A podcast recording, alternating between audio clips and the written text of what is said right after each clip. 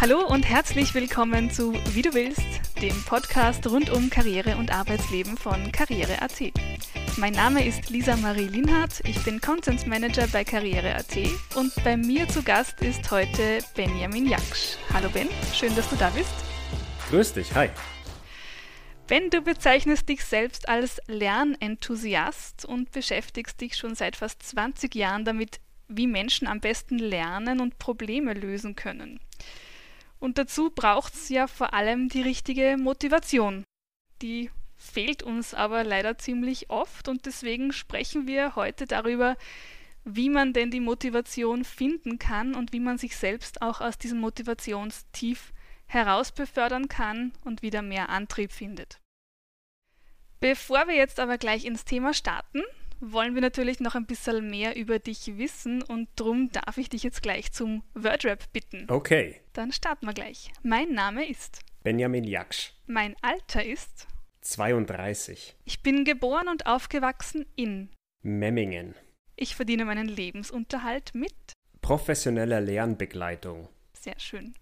Mein Traumjob als Kind war Äh, Physiotherapeut. Heute ist mein Traumjob Lernbegleiter. Mein größtes Vorbild ist Da habe ich lange drüber nachgedacht, aber ich habe kein konkretes Vorbild. Braucht man auch nicht immer. ja, nicht unbedingt. Ich lebe nach dem Motto Mm, das steht sogar auf meinem Arm. Das heißt, äh, etre fort pour etre utile. Äh, stark sein, um nützlich zu sein. Oh, sehr gut. Ich habe übrigens auch ein Motto von mir tätowiert. Ah. was gemeinsam. Ja. Steht auch auf meinem Arm. Ah, ja, praktisch. Kann man es nicht Genau. vergessen. Genau, immer wieder mal nachlesen, wenn man es vergessen Ja. hat. Ja. Ja, sehr gut. Vielen Dank für den Wordrap. Ich glaube, jetzt haben wir ein bisschen einen Einblick in deine Persönlichkeit bekommen. Sehr gerne. Ja, einen sehr, sehr, sehr kleinen. Den Rest werden wir jetzt im Gespräch erfahren, glaube ich. ja. Ben, wie schaut es denn bei dir gerade aus? Bist du motiviert für unser Gespräch? Ja, sehr, aber unbedingt. Ähm, aber ich fand es toll, was du in der Einleitung gesagt hast, dass Motivation eben das Thema ist oder der Aspekt, der uns oft an etwas hindert. Und ähm, ich freue mich jetzt wirklich auf das Gespräch, weil ich hoffe und ich glaube, dass wir einige Dinge gut klären können. Also dein Antrieb für heute ist sozusagen Dinge ins richtige Licht rücken, kann man das so sagen? Ja, genau. Also vor allem, ich finde es spannend, weil ich, ich bin gar nicht der Meinung, dass man unmotiviert sein kann. Also Aha. ich bin der Meinung, wir sind halt vielleicht oft zu etwas motiviert, was uns gerade unserem Ziel nicht näher bringt. Aber unmotiviert. Also Beispiel, ich bin halt gerade total motiviert, mich zu entspannen. Also ja, dann bin ich halt gerade nicht motiviert, mich mit meinem Ziel zu beschäftigen. Also wenn ich mich eigentlich auf ein Vorstellungsgespräch vorbereiten sollte oder meinetwegen auf eine Prüfung. Aber dann würde ich sagen, ich bin jetzt nicht per se unmotiviert. Mhm. Genau. Das heißt, auch im Moment, wo viele sich gefühlt eher auf den Winterschlaf vorbereiten als ja aufs Berufsleben, würdest du sagen, die sind halt jetzt zu anderen Dingen motiviert? Genau. Also Motivation ist wirklich ein sehr, sehr hochkomplexes Thema und in der Psychologie beschäftigt man sich ja auch, also seit es Psychologie gibt, ist wahrscheinlich Motivation eins der spannendsten Themen. Ich habe auch nachher, wenn wir dazu kommen, was dabei. Das stammt aus dem Jahr 1910. Also da wird schon eine ganze Weile drüber geredet und es kommen auch andauernd neue Konzepte mit dazu. Deswegen hoffe ich, dass wir jetzt in den in den wenigen Minuten, die wir miteinander verbringen, da wirklich einen guten Überblick bieten können, sodass auch die Hörerinnen und Hörer sich für sich selbst, für ihren, ja, gerade für die kommenden Wochen was mitnehmen können. Mhm. Das wünsche ich mir natürlich auch und jetzt hast du schon so ein bisschen theoretisch angefangen, über Motivation zu sprechen. Ja. Es interessiert mich jetzt natürlich brennend. Was ist denn Motivation? Boah, wenn ich das wirklich, ähm, wirklich gut beantworten könnte, dann könnte ich damit, allein damit Geld verdienen, glaube ich, aber ich kann es mal versuchen. Also, äh, es gibt einen Herr McClelland, der hat ein sehr bekanntes Motivationsmodell entworfen, das stammt aus den 50er, 60er Jahren und das beschreibt, dass jegliche Handlung, die wir tun, lässt sich auf drei Grundmotive zurückführen. Und die drei Grundmotive bei McClelland sind Leistung, Anschluss und Macht. Bedeutet, jegliches menschliches Handeln lässt sich auf eins dieser drei Grundmotive zurückführen. So, eine Handlung wird aber erst daraus, wenn ich diese Motive auch noch mit einem Willen quasi kombiniere. Dann erst wird da eine Aktion daraus. Also nehmen wir mal das Beispiel, hm, was gerade in der Schule, im Studium oder auch in der Arbeit sehr häufig vorkommt. Ich komme in eine neue Gruppe, egal Schule, Studium, Arbeit, und diese Menschen verhalten sich irgendwie. Und ich möchte dazugehören. Also weil ich gerne Anschluss in dieser Gruppe suche und ich vielleicht generell ein sozialer Mensch bin. Also werde ich irgendwie dazu motiviert, mich ähnlich zu verhalten, wie es in der Gruppe üblich ist.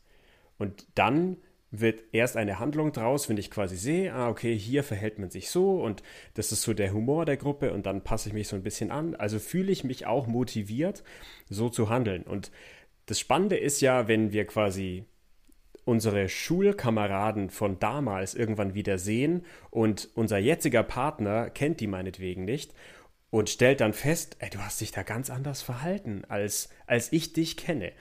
Und das ist so ein Beispiel, wo man merkt, okay, da sind wir sehr stark vielleicht anschlussmotiviert, wir wollen dazugehören und dann ist es für uns ganz natürlich, dass wir uns wieder so verhalten und wieder in so Muster reinfallen. Genau.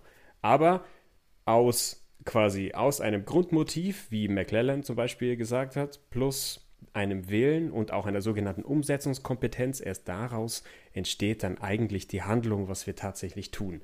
Das ist ganz wichtig. Also Motivation, so ganz kurz zusammengefasst, es steckt ein Bedürfnis dahinter und mhm. ein Wille und das kombiniert führt dann zu einer Handlung. Genau. Es gibt auch eine ganz, ganz kurze Definition zu Motivation. Also Motivation bezeichnet die aktivierende Ausrichtung auf einen positiv bewerteten Zielzustand. Das finde ich ist ein, eine tolle, knackige Definition. Also Motivation per se ist nur, dass ich aktiviert werde, irgendwas zu tun. Und zwar auf einen Zielzustand, den ich wie auch immer positiv bewerte. Wie zum Beispiel, ich gehöre dann zu der Gruppe dazu. Oder zum Beispiel, ich habe dann eine gute Leistung. Oder ich bekomme Kontrolle über eine Situation, was sehr häufig bei einer Führungskraft zum Beispiel der Fall ist. Dieses aktiviert werden, das reicht aber dann häufig noch gar nicht aus, um dann tatsächlich eben eine Handlung zu setzen, wie du es vorhin gerade gesagt mhm. hast. Und da möchte ich gerne gleich eine Frage aus unserer Community einbauen. Ah, cool. Eine Userin hat uns gefragt, ihr fällt es so schwer, mit etwas anzufangen. Mhm. Sie mhm. ist zwar vielleicht motiviert, irgendwas zu machen, aber dieser Start, mhm. wirklich der, mhm. der erste Schritt sozusagen, das ist das mhm. Schwierigste überhaupt. Mhm. Und sie würde gerne wissen, was sie da machen kann. Okay, tolle Frage im Übrigen. Und das ist sicherlich eine Frage, die, boah, ich schätze jetzt mal 60, 70, 80 Prozent der Bevölkerung immer wieder betreffen. Ich kenne das total gut. Dreimal ja. die Woche Fitnessstudio. Ja, genau. Also und ich möchte es versuchen zu erklären anhand von der quasi der Zeitspanne, die es dauert, bis ich dann eine Belohnung bekomme, weil das ist im Endeffekt der Schlüssel zum Erfolg. Weil wir sind eigentlich fast immer zu einer Handlung ganz automatisch motiviert, die mir im innerhalb von kürzester Zeit irgendeine Belohnung verspricht. Also Zeit mit Social Media verbringen oder etwas essen oder meinetwegen ähm, auf Netflix irgendwas angucken. Wenn die Zeitspanne sehr, sehr kurz ist, also die Belohnung sehr nahe liegt, dann ist es quasi vollkommen natürlich und ganz automatisch, dass wir uns damit beschäftigen können. Je weiter jetzt dieser positiv bewertete Zielzustand, den ich gerade in der Definition genannt habe, wegliegt, desto schwieriger wird es im Hier und Jetzt die Motivation aufzubringen, irgendwas dafür zu tun. So. Und das ist die große Herausforderung, wo dann nämlich die sogenannte Willenskraft oder die Volition, manchmal wird es auch als Umsetzungskompetenz bezeichnet, ins Spiel kommt, die uns dann dabei hilft, quasi alle Emotionen, alle Gedanken, alles, was dabei dazukommt, ähm, so zu bewerten, dass ich tatsächlich anfange. Weil, ich meine, die Userin und du und ich, wir kennen das alle, dass dann ja immer eine Diskussion losgeht im Kopf. So, ja gut, ob du jetzt heute gehst oder morgen, ist doch egal. Oder dann gehst halt am Sonntag auch. Oder ja gut, wenn du dann halt morgen gehst, dann machst halt ein bisschen länger und dann dafür kannst du heute auf der Couch bleiben und so weiter. Weil was passiert? Es entsteht eine wirklich richtige Diskussion und da fällt uns unsere rationale Fähigkeit zu argumentieren auf den Kopf. Weil äh, quasi diese Fähigkeit dann teilweise auch verhindert, dass wir ins Handeln kommen, weil wir ja so gut argumentieren können und wir uns dann selber schön reden, warum wir das jetzt gerade eben nicht machen wollen. Und da gibt es auch einen ganz tollen Vergleich, wo man mal, äh, ich glaube 2007 war das, das habe ich vorher erst noch gelesen, ähm, Schimpansen mit Harvard-Studenten verglichen wurden. Da ging es darum, quasi, wie fähig sind wir zum Belohnungsaufschub. Da ging es also darum, entweder kriegt er jetzt einen Snack oder ihr kriegt in, ähm, in 120 Sekunden kriegt ihr mehr. Und interessanterweise ist dann eben genau das passiert, dass bei den Harvard-Studenten diese häufig gesagt haben, naja gut, ach die Zeit, das spare ich mir jetzt und so weiter. Und dann haben sie lieber gesagt, dann nehme ich halt nur die zwei Nüsse anstatt die sechs. Und die Schimpansen, die haben das, das waren alle trainiert quasi und die haben das alle verstanden und haben halt einfach alle gewartet. Und das ist eben die, die große Herausforderung. Je weiter dieser positiv bewertete Zielzustand in der Zukunft liegt, desto schwieriger wird es. Und da ist die Frage, wie kann ich das tatsächlich ins Jetzt holen, dass ich also verstehe, wofür tue ich das? Ja, unser rationales Denken ist uns da wirklich äh, im Weg. Ja, mhm. also weil da eine Diskussion entsteht und am Ende ist es total logisch, dass ich auf der Couch liegen bleibe. Ja, genau. Also, ja klar, wieso sollte ich denn jetzt auch ins Fitnessstudio gehen, weil jetzt ist doch gerade so schön warm und morgen ist ja auch noch ein Tag. Das heißt aber, wenn ich mich zu etwas motivieren will oder wenn ich wirklich jetzt damit anfangen will, mhm. dann helfen mir rationale Argumente nicht, sondern dann geht es eher um dieses Gefühl, um dieses, dieses Belohnungsgefühl. Mhm. Ja, also es sind zwei Sachen. Einmal ist es, da spreche ich jetzt eine Methode an, die heißt WOOP. Also das schreibt man W-O-O-P. Das kann ich jedem, der hin und wieder mit Motivationsproblemen kämpft, nur empfehlen, sich damit mal auseinanderzusetzen.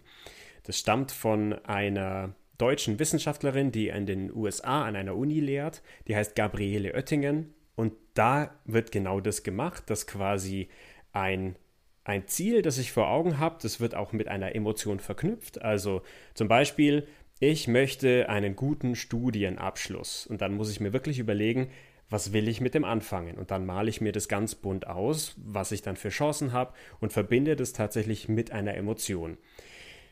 Und dann überlege ich mir, was hält mich denn immer wieder davon ab oder was steht mir da im Weg? Welches Hindernis? Und überlege mir, wann auch immer mir dieses Hindernis begegnet, quasi einen festen Plan, dass wenn das nächste Mal diese Argumentation stattfindet, ich einerseits bessere Argumente habe, jetzt es doch zu tun, und andererseits ich gleich die Verbindung habe zu diesem positiv bewerteten Zielzustand und zwar auf emotionaler Ebene. Also da arbeitet man auch viel mit Bildern, mit Musik, mit irgendwelchen Gegenständen, die mich dann tatsächlich daran erinnern, für diesen Zweck tue ich das. Ein Beispiel, bei mir war mal jemand im Lerncoaching, der war kurz vorm Abitur und ähm, sein Ziel war, ein gutes Abitur zu haben, weil er Tierarzt werden wollte, damit er irgendwann in Namibia, wo er schon mal war, quasi in so einer Tierauffangstation als Tierarzt arbeiten kann. Dafür hat er sich Bilder aufgehängt, die ihn immer wieder daran erinnert haben, Mensch, dafür tust du das. Und äh, so geht es dann natürlich deutlich einfacher. Also doch die rationalen Argumente dann mit Emotionen verbinden, mit Bildern, mit Musik, wie du genau. gesagt hast. Und vor allem wirklich gute Argumente, die mir auch dabei helfen, schon vorher überlegen. Also, weil wir kommen immer wieder in die Situation. Und das Gute ist, es sind auch meistens, also es sind ja auch meistens die gleichen, äh, die gleichen Argumente, die dann dagegen sprechen. Und genauso kann ich mir vorher überlegen, naja, du willst es doch. Oder du möchtest doch einen guten Job haben oder du möchtest doch tatsächlich Führungskraft werden. Was auch immer das dann ist, also das geht für alle Dinge. Und das Interessante dabei ist, weil es kann ja auch dabei rauskommen, dass ich das eigentlich gar nicht möchte. Also, dass ich zum Beispiel ins Fitnessstudio gehe, weil mich irgendwie, ich sag mal, ein, ein gesellschaftlicher Zwang irgendwie dazu bringt. Vielleicht stehe ich da gar nicht dahinter, vielleicht habe ich noch gar nicht hinterfragt, warum ich das mache. Also, und deswegen ist es auch ganz wichtig, das mal so zu beleuchten. Mhm. Also das muss schon aus einem selbst rauskommen, aus einem inneren ja. Wunsch, den man hat. Genau. Warum ist es dann eigentlich so, dass viele Menschen die Motivation bei anderen suchen?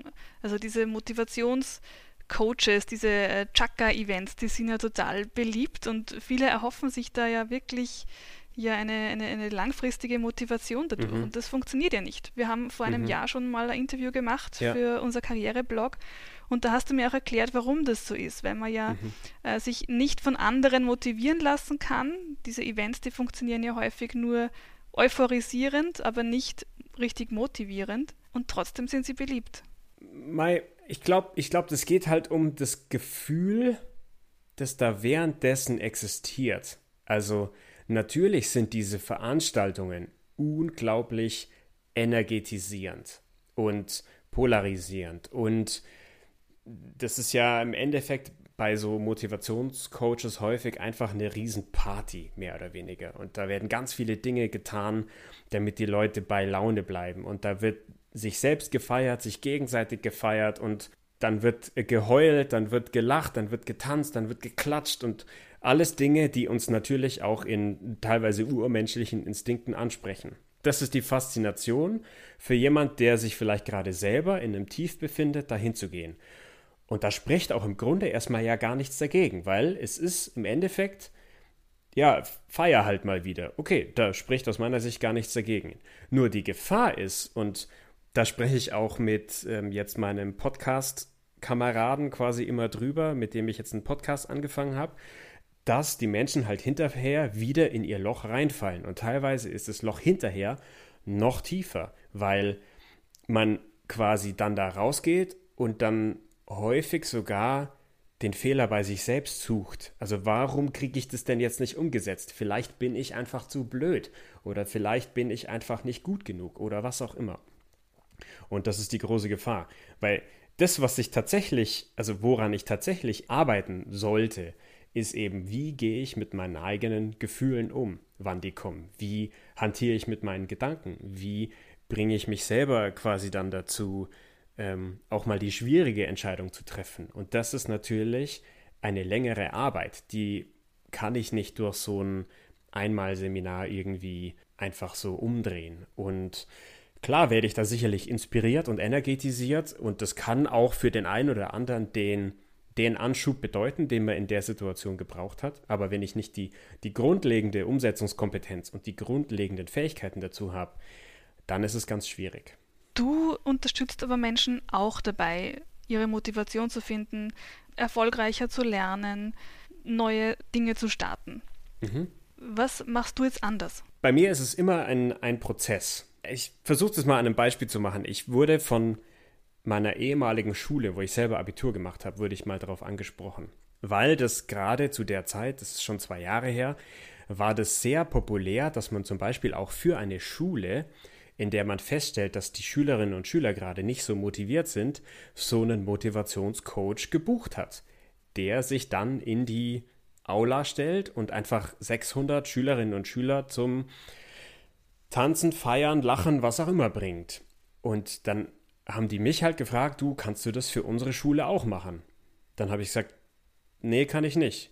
Was ich machen kann, ist, ich kann mich mit einer Gruppe Schüler, und das sind dann maximal vielleicht 15 Leute, mit denen kann ich einen ganzen Tag verbringen und dann ein paar Wochen später nochmal einen Tag.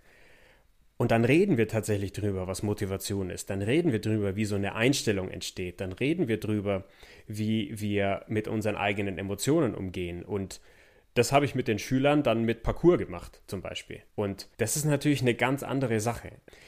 Logisch, das wird in, in unserer Arbeitswelt und auch in der Bildungswelt fällt es immer so diesem Return on Invest zum Opfer, weil man dann sagt, ja, was bringt mir das denn? Ist doch viel billiger jetzt einen zu buchen, der einmal kommt und der kostet dann vielleicht ein paar tausend Euro.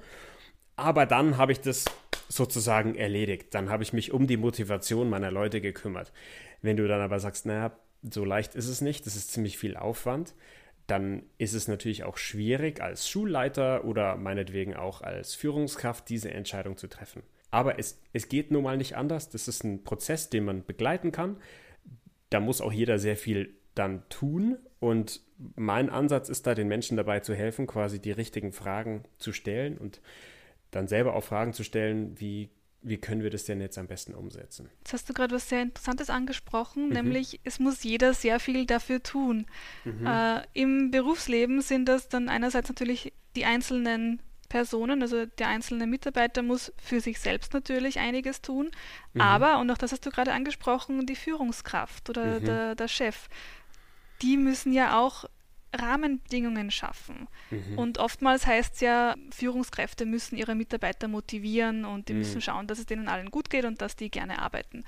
Was können jetzt aber Führungskräfte wirklich tun, um ihren Mitarbeitern die Motivation ein bisschen zu erleichtern? Und was kann dann jeder Einzelne tun, um das auch aufrechtzuerhalten? Also ein wirklich großes Missverständnis ist, dass Führungskräfte ihre Mitarbeiter aktiv motivieren können daraus entstehen wirklich ganz viele merkwürdige Dinge. In meinem Podcast haben wir das neulich oder hat mein Podcast-Partner das Schulterklopfmaschinen genannt. Also dass quasi der Chef dann durch die Reihen geht und halt einfach bei allen so auf die Schultern klopft, hast du gut gemacht und einfach so ganz, äh, ganz äh, willkürlich Lob verteilt, weil er in irgendeiner, in irgendeiner Veranstaltung gelernt hat, das muss man so machen.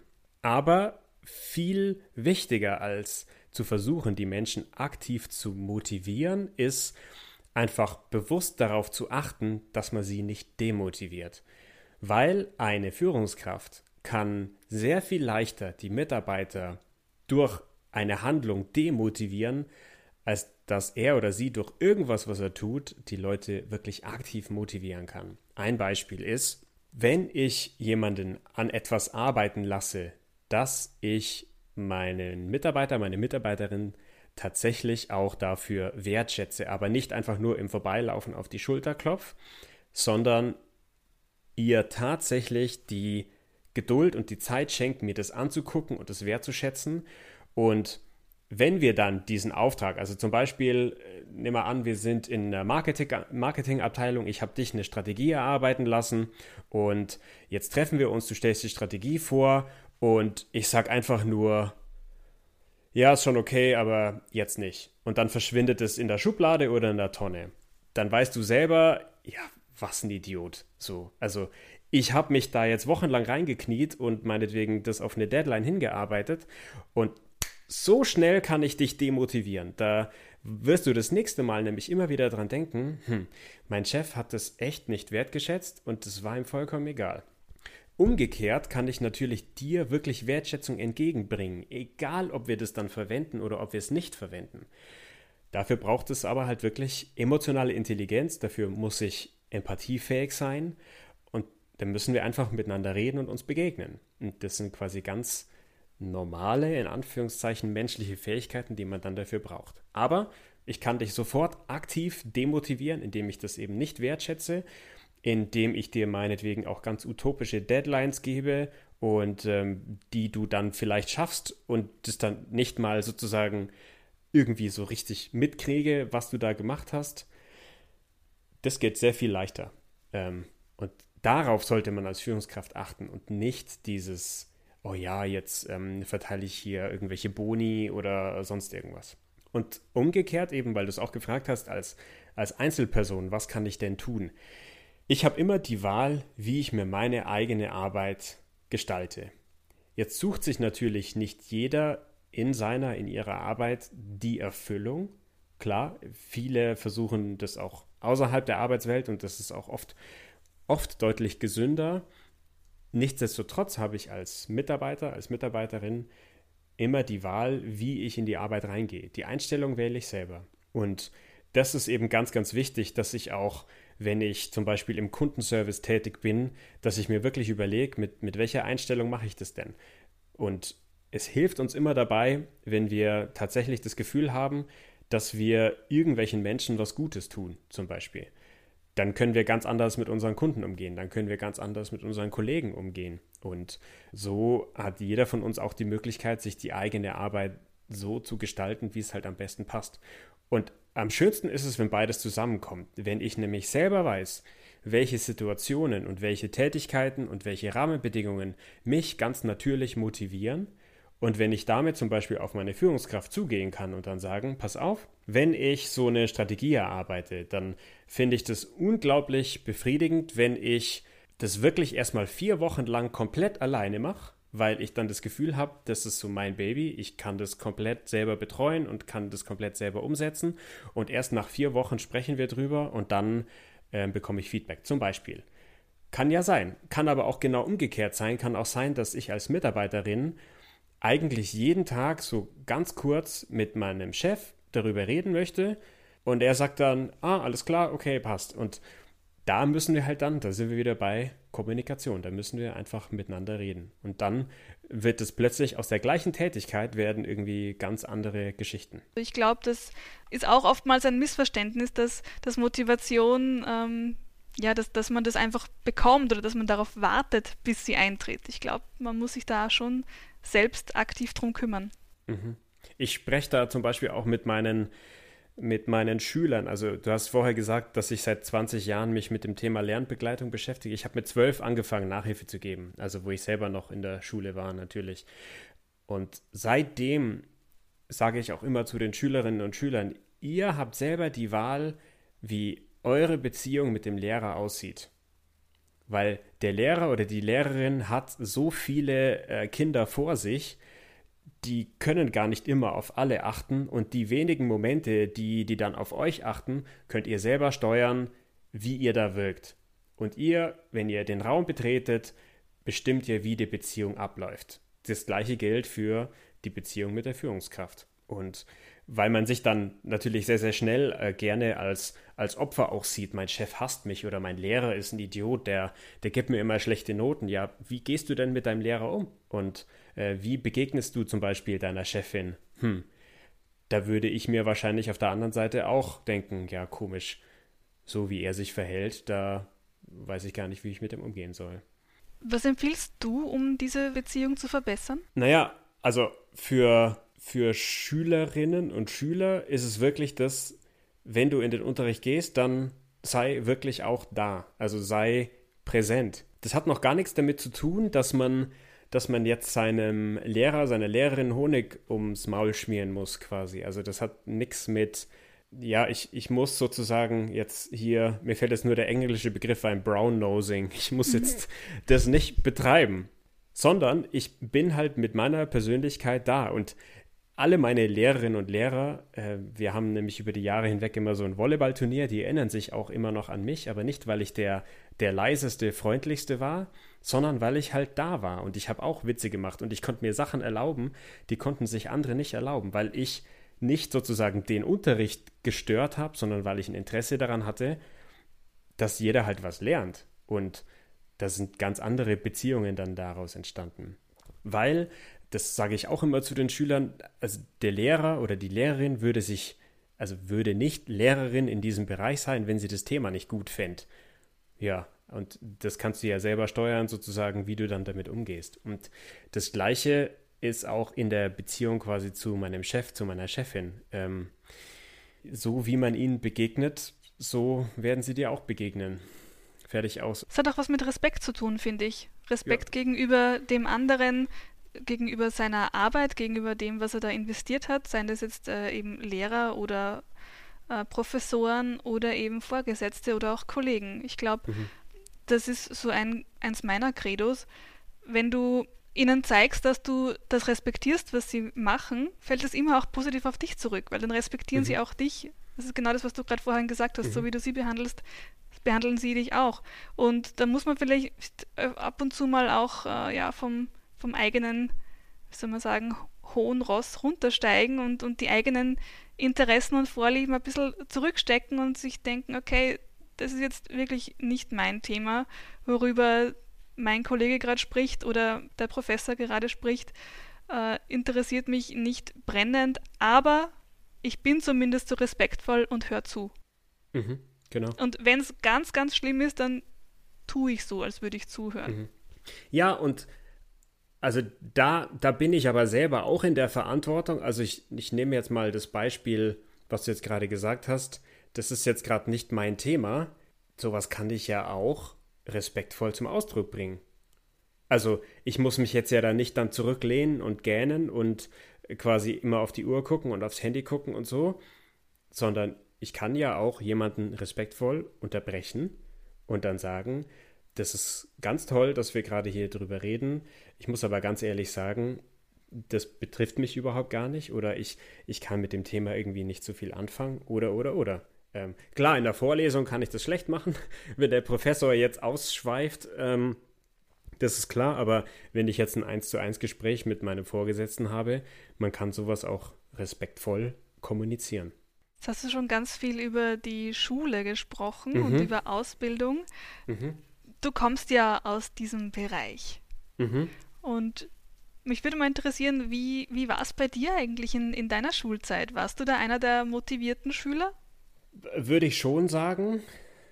Aber auch weil ich wirklich, ich glaube, weil ich wirklich den, den Weg einfach für mich gefunden habe. Also, weil ich mich nie als, als Opfer des Systems betrachtet habe, sondern ich habe einfach akzeptiert, das ist jetzt das Schulsystem und das sind die Lehrer, die ich zur Verfügung habe und das sind die Rahmenbedingungen, die es hier gibt. Und jetzt mache ich halt das Beste draus. Also das konnte ich ja alles nicht ändern. Und was ich ändern konnte, ist schon, wie viel Spaß habe ich selber im Unterricht und wie, wie kann ich das irgendwie machen. Und klar hatte ich auch einige Lehrer, bei denen ich jetzt auch nicht so zufrieden war mit der Art und Weise, wie sie das gemacht haben. Oder auch im Studium. Klar waren da auch Dozenten dabei, wo man sich dachte, na gut, das kann, das kann ich vielleicht besser. Das habe ich mir oft gedacht, weil ich so gern erkläre, habe ich mir oft gedacht, oh, ich glaube, das kann ich irgendwie besser. Aber gut, das habe ich dann halt auch gemacht. In meiner, in meiner Abi-Zeitung steht bei mir als, als Überschrift der Erklärbär.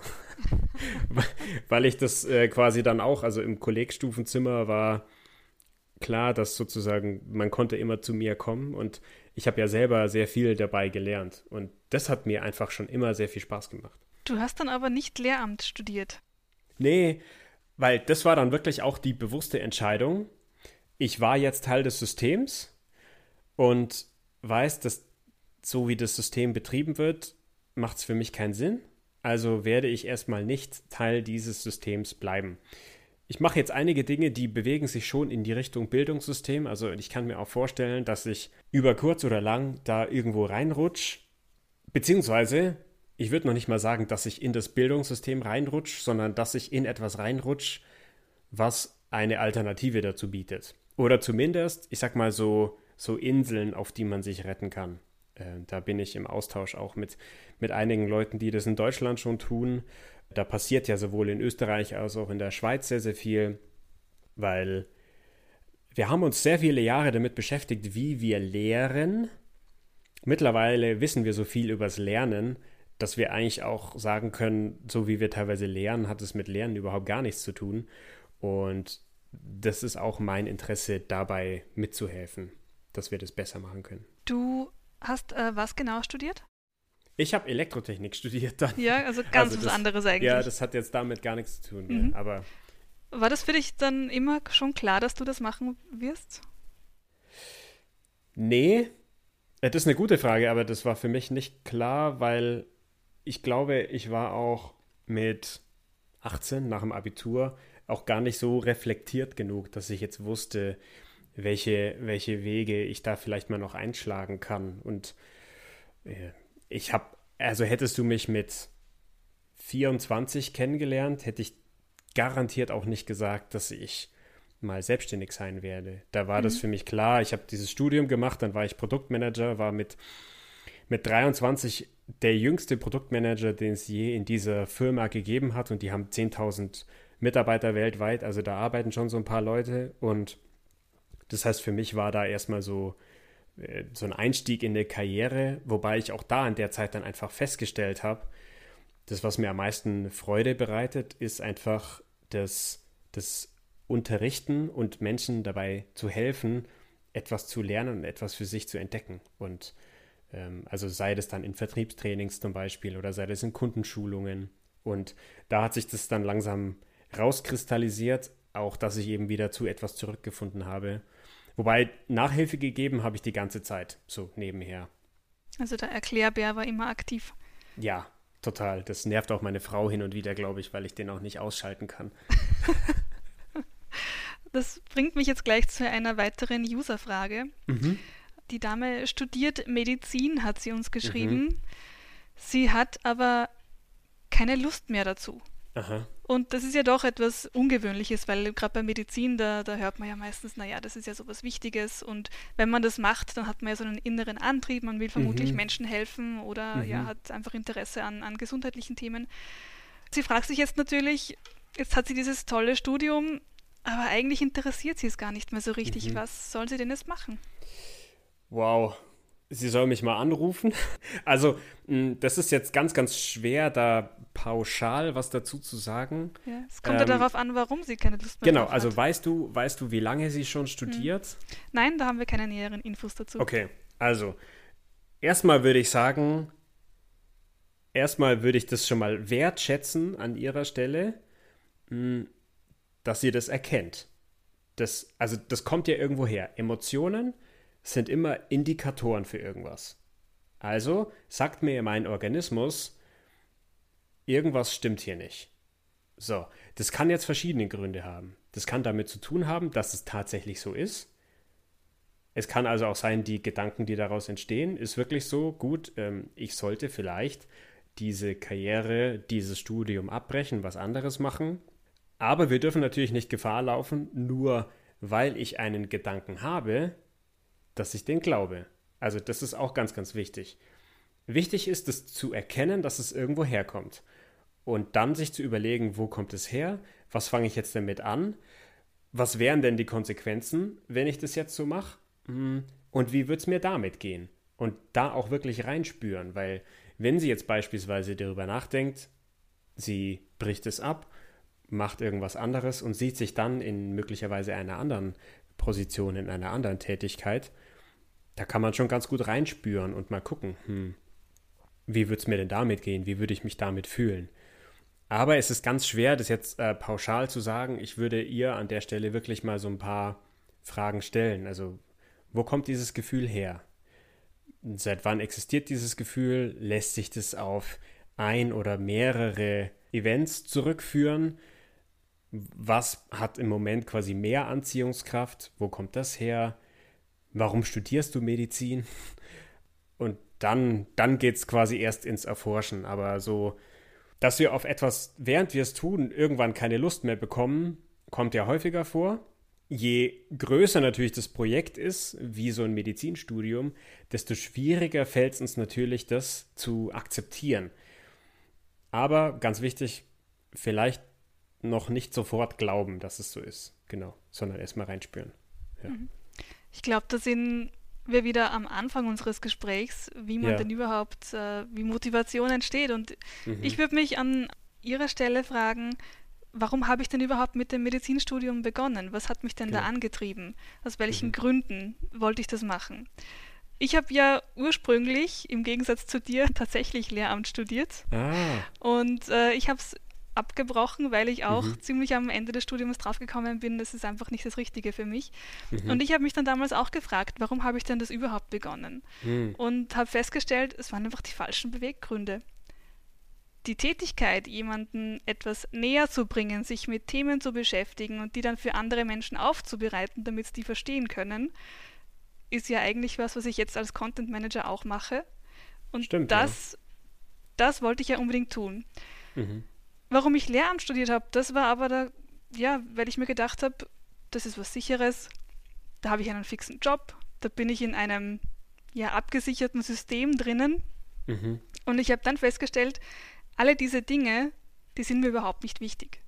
Mhm. Ich lege auf das gar keinen Wert. Und als mir das dann bewusst geworden ist, war ich dann auch so weit, dass ich sagen konnte, okay, ich mache es was anderes. Das ist vielleicht so ein kleiner Denkanstoß für alle, die gerade so ein bisschen im Zwiespalt sind. Und plötzlich wird es ganz leicht, ne? Ja, genau. Und vielleicht noch ein Tipp, wenn man dann ganz viel Gegenwind aus dem Familien- und Freundeskreis bekommt und alle sagen, nein, aber jetzt mach das doch bitte zu Ende, mach's nicht, wenn du es nicht wirklich willst. Genau, weil diese Reaktionen kommen auch aus irgendwelchen Bedürfnissen heraus. Ne? Und wenn du deine Bedürfnisse abgeklärt hast, wie zum Beispiel Sicherheit, also mein, mein Papa glaubt mir bis heute nicht, dass das, was ich tue, Arbeit ist. Also, weil er aus einer anderen Zeit kommt und für ihn ganz andere Dinge natürlich und normal sind. Also, ja, da muss ich nicht versuchen, ihn davon zu überzeugen. Ben, jetzt sind wir eigentlich schon ziemlich am Ende unserer Folge angekommen und das hast gerade schon angesprochen, andere zu überzeugen, das musst du nicht. Das ist mhm. vielleicht auch nicht die Motivation, die dich am meisten antreibt. Aber was, mhm. was würdest du denn sagen? Was ist dann deine größte innere Motivation? Was treibt dich am stärksten an? Mich, mich treibt es am stärksten an, wenn ich feststelle, dass Menschen selber nachdenken und selber irgendwie so den Schritt ins Bewusstsein schaffen. Also ganz einfaches Beispiel, wenn ich mit dem Fahrrad unterwegs bin und jemand tritt quasi auf den Fahrradweg, ohne zu erkennen, dass da ein Fahrradweg ist. Und es kommt fast zum Unfall, weil wenn ich Fahrrad fahre, fahre ich recht schnell Fahrrad. Und dann ist quasi mein, in, mein innigster Wunsch ist nicht, dass diese Person äh, das nicht gemacht hätte, sondern dass die Person ab dann weiß, ah, hier ist ein Fahrradweg. Dieser weiße Strich steht dafür, dass da ein Fahrradweg ist. Und die, die Lernbereitschaft entwickelt und auch selber das Bewusstsein entwickelt, mit offenen Augen dann in dieser Situation zu sein. Und das betrifft nicht nur die Fahrradwegsituation, sondern das betrifft eigentlich jegliche Entscheidung, die man so im eigenen Leben hat. Also egal, ob es dann darum geht, noch eine Weiterbildung zu machen, ob das darum geht, selber Führungskraft zu werden, da selber die Verantwortung anzunehmen, dass sich das ändern kann und tatsächlich auch das Bewusstsein dafür zu entwickeln, dann mit dem ganzen Emotionscocktail umzugehen, der dann da entsteht. Wenn ich irgendwas dazu beitragen kann, sei es, dass ich jemanden tatsächlich dabei begleite, sei es, dass ich irgendwie selber auch wie du auch Content produziere, der Menschen dabei hilft, oder einfach mal die richtige Frage stelle, dann geht es mir gut. Was sind denn jetzt abschließend deine drei bis fünf wichtigsten Tipps für alle, die gerne mehr Motivation in ihrem Leben finden möchten? Zu lernen, das hat man ja schon angesprochen, zu lernen, den eigenen Verstand zu benutzen, um die richtigen Argumente zu finden. Das ist das Erste. Also wirklich zu überlegen, wie kann ich meinen Verstand, meinen rationalen Geist dazu nutzen, wirklich auch die richtigen Argumente in den schwierigen Situationen zu finden. Darum geht es ja. Weil dann kann ich es umsetzen. Dann zu lernen, wirklich präsent zu sein, im Moment zu sein und einfach zu spüren, was ist gerade los, was brauche ich wirklich, weil also auch hinter diesem hinter diesem Bedürfnis, dass ich jetzt gerade mal Ruhe und Entspannung brauche, das muss ja noch nicht mal falsch sein. Also das ist ja auch ganz wichtig, weil ansonsten rennen wir in den Burnout und zwar mit quasi mit 180 Sachen. Und das ist ganz wichtig, das auch zu spüren, was ist gerade los, was brauche ich wirklich? Oder ist es nur so ein, ja, da kommt mir jetzt quasi so ein logisches Argument und dann habe ich das Gefühl, das stimmt schon irgendwie. Und selber auch zu lernen, äh, quasi sich die Rahmenbedingungen zu schaffen, so dass es einfach leichter geht. Das können wir ja. Also ob ich das jetzt kommuniziere, wie wir es auch hatten, dass ich meinem Chef sage, ah, pass auf, eigentlich ähm, so wäre es besser oder dass ich meine Lehrerin quasi zum Ausdruck bringen kann, hm, was mir sozusagen wichtig ist. Oder eben auch selber, wenn ich eine Tätigkeit zu tun habe, die so gestalte, dass ich trotzdem zum Ziel komme, obwohl ich sozusagen jetzt einen anderen Weg gewählt habe. Genau. Also die drei Dinge, denke ich, da kommt man schon sehr weit. Das glaube ich auch und ich hoffe auch, dass unsere Zuhörer das dann in ihrem Alltag etwas einsetzen können. Ja, Ben, jetzt kommen wir schon zum Schluss unserer heutigen Folge. Und Schade. ja, aber alle guten Dinge müssen auch einmal zu einem Ende ja, kommen. Natürlich. Und du kennst es schon. Am Schluss frage ich meine Interviewpartner natürlich immer, mhm. womit würdest denn du deinen Tag verbringen, wenn du genauso leben könntest, wie du willst? So wie unser Podcast ja auch heißt. Dann würde ich auf jeden Fall sehr viel Mountainbiken und würde aber trotzdem auch kleine Videos produzieren, würde ein paar Texte schreiben, also ähnlich wie du, Content produzieren mm, und Zeit mit Menschen verbringen, die selber Herausforderungen haben und gerade etwas lernen möchten. So ein Mix aus all den Sachen. Und natürlich gutes Essen essen. Das klingt genau. nach einem sehr guten Plan. Ja. Mal schauen, vielleicht, wenn wir in fünf Jahren reden, vielleicht mache ich dann genau das. Ja, ich wünsche es dir jedenfalls. Dankeschön. Ben, dann sage ich vielen Dank für deine Zeit. Danke dir. Äh, ich hoffe, auch für unsere Zuhörer war einiges dabei. Und liebe Zuhörer, wenn ihr Themenwünsche habt oder Fragen an uns habt, ihr könnt uns auf all unseren Social-Media-Kanälen erreichen oder mir auch äh, direkt ein Mail schicken an redaktion.karriere.at. In den Show Notes verlinke ich noch den erwähnten Blogartikel, den Ben und ich vergangenes Jahr produziert haben. Da findet ihr auch noch einige Infos zum Thema Motivation und natürlich auch die Kontaktdaten, falls ihr in Kontakt mit Ben treten wollt. Ja, dann sage ich vielen, vielen Dank fürs Zuhören. Vielen Dank fürs Dabeisein, Ben. Vielen Dank, dass ich da sein durfte. Das letzte Wort gehört dir. Ja, ich wünsche allen Zuhörerinnen und Hörern alles Gute. Nehmt euch selber nicht zu ernst, sondern entdeckt auch, dass das wirklich ein, ein Spiel ist. Also wir können uns auch in jeder neuen Situation des Alltags immer wieder neu entdecken. Und dann wäre schon viel erreicht. Dabei wünsche ich euch alles Gute.